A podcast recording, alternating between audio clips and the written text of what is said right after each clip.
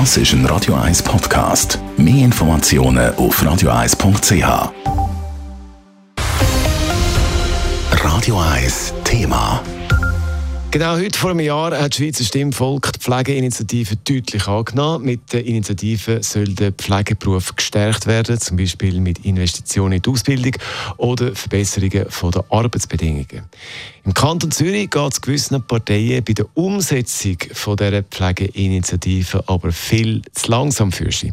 Der Dave Burkhardt berichtet. 61 Prozent der Stimmberechtigten haben genau heute vor einem Jahr Ja gesagt zu einer Stärkung des Pflegeberufs in der Schweiz.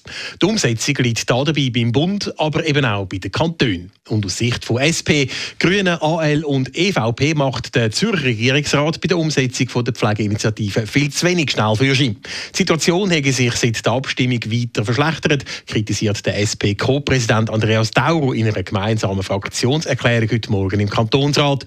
Mittlerweile sind 14.000 Pflegestellen in der Schweiz umgesetzt. Die Auswirkungen sind gerade auch im Kanton Zürich immer stärker und schneller spürbar geschlossene Betten, 250 unbesetzte Stellen am Universitätsspital, Pflegende am Rande ihrer Leistungsfähigkeit, Notstand im Kispi, um nur einige von vielen weiteren zu nennen. Der Regierungsrat verschließe aber die Augen vor dem Problem. Bezeichnend sei zum Beispiel der Bericht nach einem Vorstoß für bessere Löhne in der Pflege. Er zeigt, dass die Regierung immer noch nicht glaubt, man könne an den unangenehmen Kernproblemen wie der schlechten Lohnsituation in der Pflege irgendwie vorbeischleichen. Linksgrün fordert darum, dass die Zürcher Gesundheitsdirektion die Ausbildungsoffensive von der Pflegeinitiative schnell umsetzt.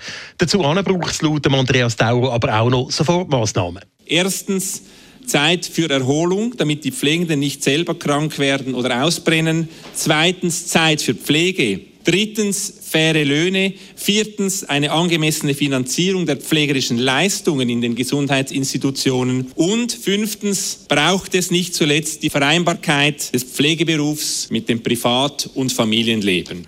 Weil wenn sich die Situation in der Pflege nicht rasch bessere, können die stationäre Gesundheitsversorgung im Kanton Zürich schon in näherer Zukunft außer Kontrolle geraten, warnt Andreas Dauru und schließt die Fraktionserklärung mit. Es ist fünf nach zwölf.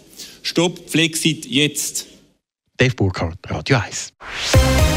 Radio 1 Thema. Jederzeit zum Nachlesen als Podcast auf radio1.ch.